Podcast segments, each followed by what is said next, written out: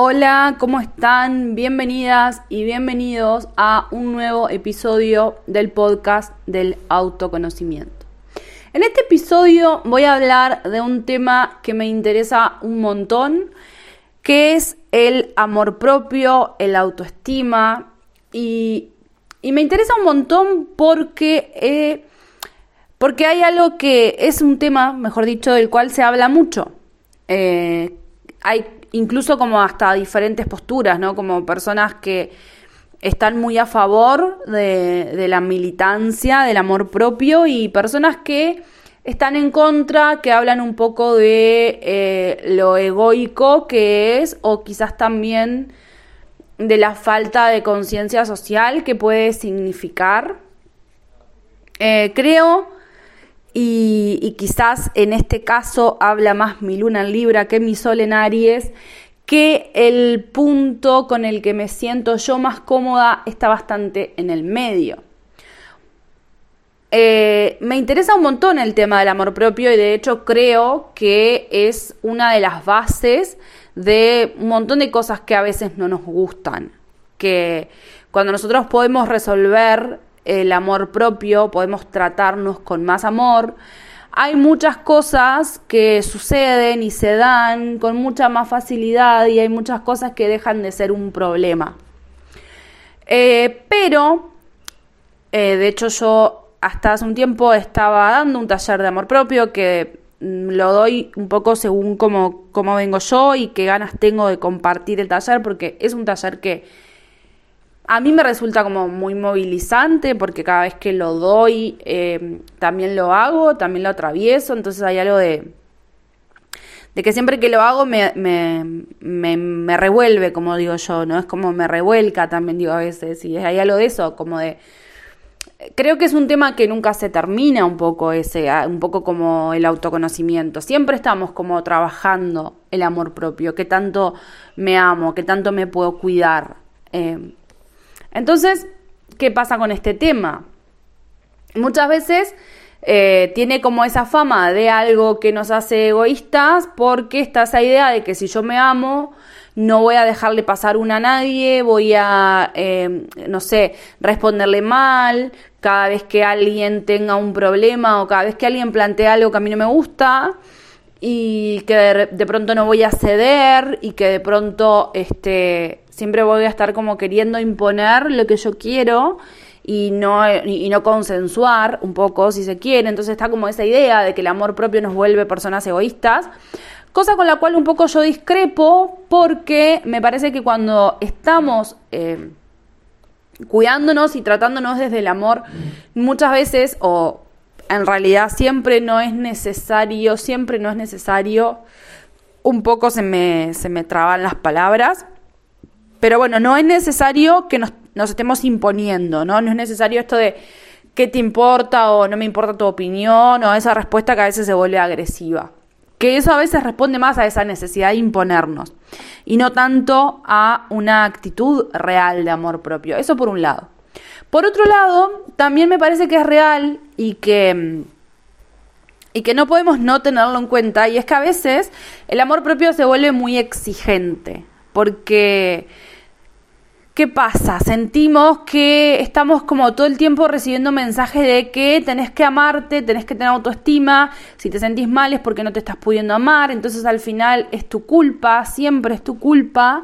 Eh, y siempre es una exigencia, ¿no? Y hay esto como que todavía no me amo lo suficiente, todavía no soy feliz, todavía no vibro lo suficientemente alto, todavía no estoy lo bien que quiero estar y está como todo el tiempo esa exigencia presente ahí. Es como, bueno, si te amas, te cuidas, si te amas, te querés, si te amas, te tratas bien, si te amas, sos feliz y se vuelve un poco un disco rayado que está todo el tiempo exigiéndonos algo, un poco solamente mirando para adentro y es importante tener en cuenta un poquito esto, ¿no? De cómo es arriba es abajo y cómo es adentro es afuera.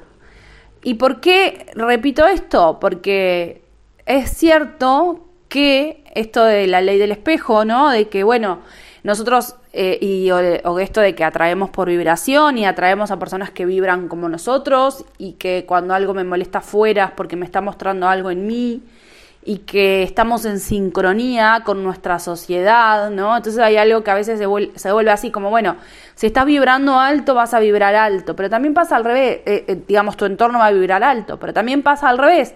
Si estoy en un entorno que no vibra alto, que puede ser, no sé, mi trabajo o el lugar que sea, eh, de pronto mi vibra también baja. Si estoy en un lugar donde la emoción general es bastante para abajo, de pronto yo también me voy a sentir así. Y mucho más si hay muchos pises en la carta, que no es mi caso, pero bueno. Eh, si hay muchos pises en la carta, esto se vuelve como más difícil de limitar todavía. Y me fui por las ramas, un poquito, como siempre. Sepan disculpar. Entonces, ¿por qué traigo esto a colación? Porque vivimos en una sociedad que eh, todo el tiempo nos está mostrando qué es lo que tenemos que hacer eh, y de qué manera tenemos o vamos a ser aceptadas o aceptados. Entonces, vemos todo el tiempo en los medios de comunicación, eh, no sé, en la televisión, en las películas, en las series, en todos los medios de comunicación vemos que las personas felices y las personas desarrolladas personalmente y laboralmente son de una forma muy estereotipada, eh, son personas blancas, son personas cis, son personas heterosexuales, son personas de clase por lo menos media, eh, son personas hegemónicas, delgadas, ejercitadas, ¿no? Y todo eso que muchas veces se vuelve como la zanahoria que de pronto estamos persiguiendo sin siquiera darnos cuenta que estamos persiguiendo esa zanahoria. ¿Por qué? Porque estamos todo el tiempo recibiendo la información de que eso es lo deseable y, es que, y que eso es lo que nos va a permitir ser felices. Y vemos de pronto que la participación que tienen otro tipo de personas en, por ejemplo, los medios de comunicación, no están ocupando esos lugares de felicidad, sino que están ocupando otros lugares. Y cuando venimos a la vida real, también un poco pasa lo mismo. Hay lugares que no son permitidos para todo el mundo en un punto. Por suerte, eh, creo que hace un tiempo se está hablando mucho de estas cosas, ¿no? Se está hablando de la importancia de la inclusión, se está hablando de la importancia de que todos y todas estemos ocupando los lugares que tenemos que ocupar, que en la sociedad podamos encontrarnos con personas diferentes ocupando diferentes lugares, ¿no? Creo que hay algo que es como, como bien importante, ¿no? Es como poder ir a, un banco y que me atienda una persona en situación de discapacidad, que me atienda eh, una persona trans, ¿no? Es como encontrar que las diferentes eh, personas ocupamos diferentes lugares, ¿no? Y que no hay lugares que no están permitidos. Entonces, me voy por las ramas, pero ¿a qué voy con esto? A que no, no es tan simple eh, tener amor propio y amarme a mí misma si de pronto tengo un cuerpo disidente, ¿no? Si de pronto tengo un cuerpo que no es el valorado, que no es el atractivo, ¿no? Si de pronto como eh, no sé, voy a comprarme ropa y, me dicen como no hay tu talle. O es muy difícil valorarme y quererme si tengo una identidad de género que no se corresponde al sexo biológico con el que nací y se me asignó una identidad de género que no me sienta cómoda y entonces se me señala y se me coloca en un lugar diferente. Tampoco es tan fácil cultivar ese amor propio si de pronto sos una persona, eh, no sé, homosexual que está siendo señalada por sus, sus elecciones. Entonces, sí, depende de nosotros porque solamente podemos modificar lo que hacemos cada uno, cada una. Entonces, sin dudas que sí. Pero también tenemos que tener en cuenta que vivimos en un entorno, que no somos eh, seres solitarios, solitarias. De hecho, somos seres sociales, necesitamos esa devolución eh, de las demás personas. Es necesario. Y, y la devolución del otro tanto para, para que nos cuide, para que nos contenga, para tener, para comunicarnos eh, y para recibir la evaluación que la otra persona nos da la necesitamos. Entonces, ¿el amor propio tiene que estar? Sí, tiene que estar, porque el amor ajeno nunca va a sustituir esa necesidad de amar, de amor que tenemos de nosotros o de nosotras mismas. Nunca. Pero también es importante entender un poco eso. ¿Por qué? Porque también son necesarias las militancias. Las militancias sociales en diferentes aspectos, para diferentes cosas, ¿no? Es necesaria la militancia feminista, es necesaria. Eh, podremos a veces eh, prestar atención al cómo. Sí, yo creo que es una discusión un poco.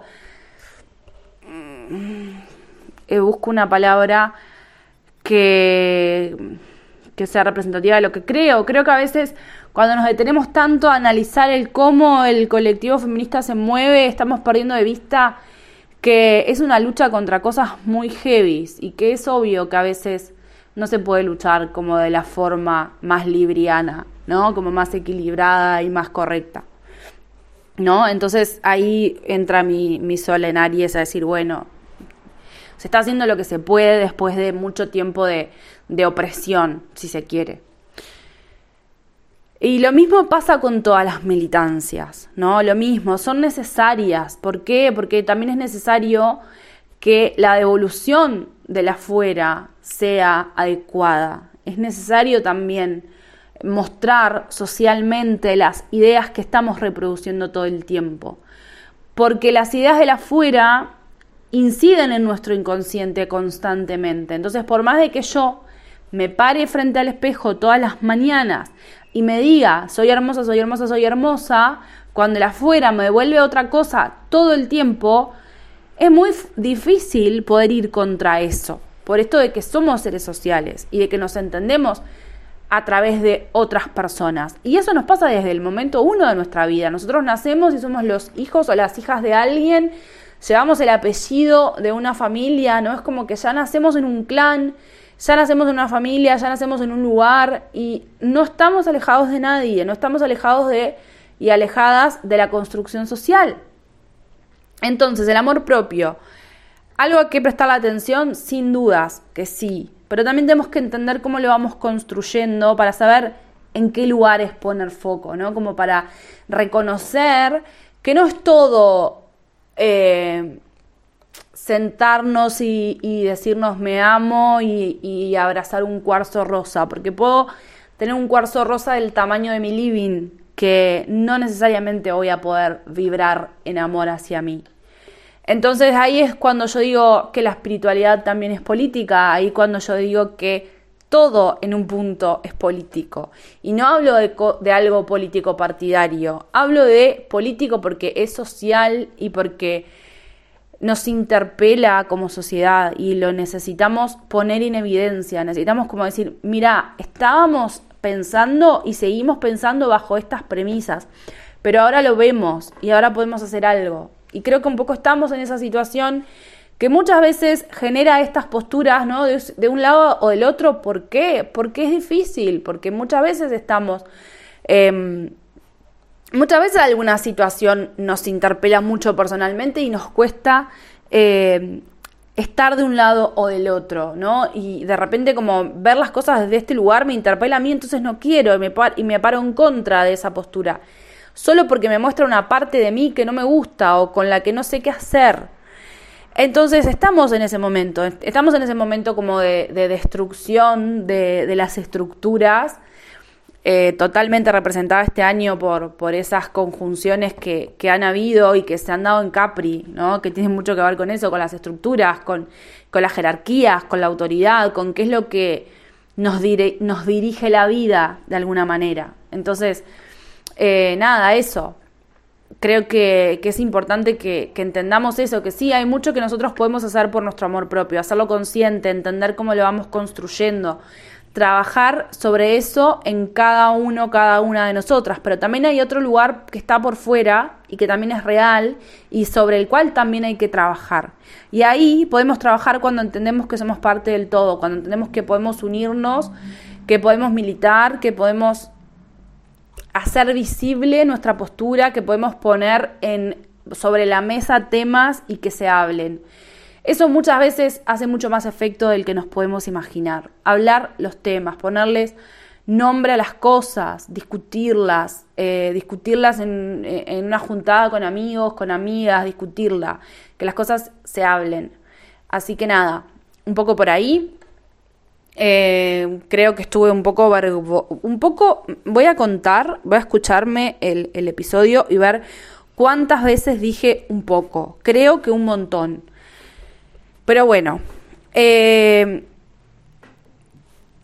súper verborrágica quizás, eh, con un montón de cosas para decir. Siento que, que hay temas que, que son inagotables y, y, que a la medida que va pasando el tiempo como que van cayendo más fichas y quizás en un tiempo vuelva a hacer un episodio hablando de algo así porque es eso, ¿no? Es como que todo el tiempo van cayendo fichas sobre algunas cosas, sobre todo cosas que están tan en revisión pero lo que yo siempre pienso es que está bueno es eh, el evitar la polarización. Creo que es uno de los principales aprendizajes que esta era nos, nos va a traer. Evitar la polarización. No hay nada que sea absolutamente bueno y absolutamente malo. Y cuando vemos las cosas así, cuando estamos desde, ese, desde esa polarización, es porque no estamos entendiendo todo el panorama. Entonces, un poco eso entender que la militancia del amor propio es necesaria y que el trabajo del amor propio individual también es necesario.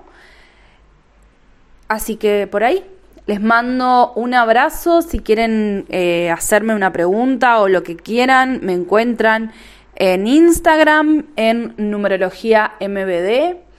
Ahí comparto mucha información eh, sobre numerología y sobre distintas cosas que también hacen al autoconocimiento. Así que nada, les mando un beso grande. Si les gustó el episodio, lo comparten. Si no les gustó, lo pueden compartir también y decir, mira lo que dice esta. Eh, o que sea un elemento de debate, lo que sea, está buenísimo. Así que nada, les mando un beso grande, que pasen muy lindo.